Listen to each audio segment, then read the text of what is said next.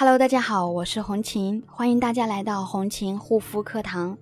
今天要跟大家分享的是，痘痘会不治痊愈吗？青春痘和激素痘有什么区别呢？啊，那么对于前者，痘痘会不会不治自己痊愈呢？那么我的回答是，只要是皮肤问题引起的，你不去管它，不去治疗，它是一定不会自己痊愈的。所以的话呢，也提醒各位有痘痘肌肤的朋友，如果不治的话，时间久了只会加重皮肤的一个问题。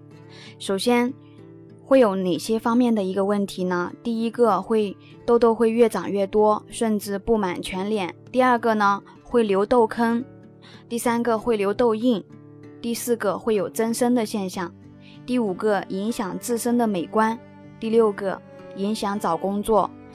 甚至影响感情方面，影响找对象。所以的话呢，有痘一定要及时去治疗，越早治疗越好，因为你早一天治疗，皮肤早一天恢复。痘痘的治愈呢，最好就是不要犹犹豫豫，钱能解决的问题都不是问题。那么等到钱解决不了的时候，那就是大问题了。那么接下来，激素痘跟普通的长痘有什么区别呢？激素痘的特征。第一个痘痘会痒，正常的痘痘可能也会痒，但是激素的痘痘会比正常的痘痘更加痒。第二个长痘处连带周围的一个皮肤会发红。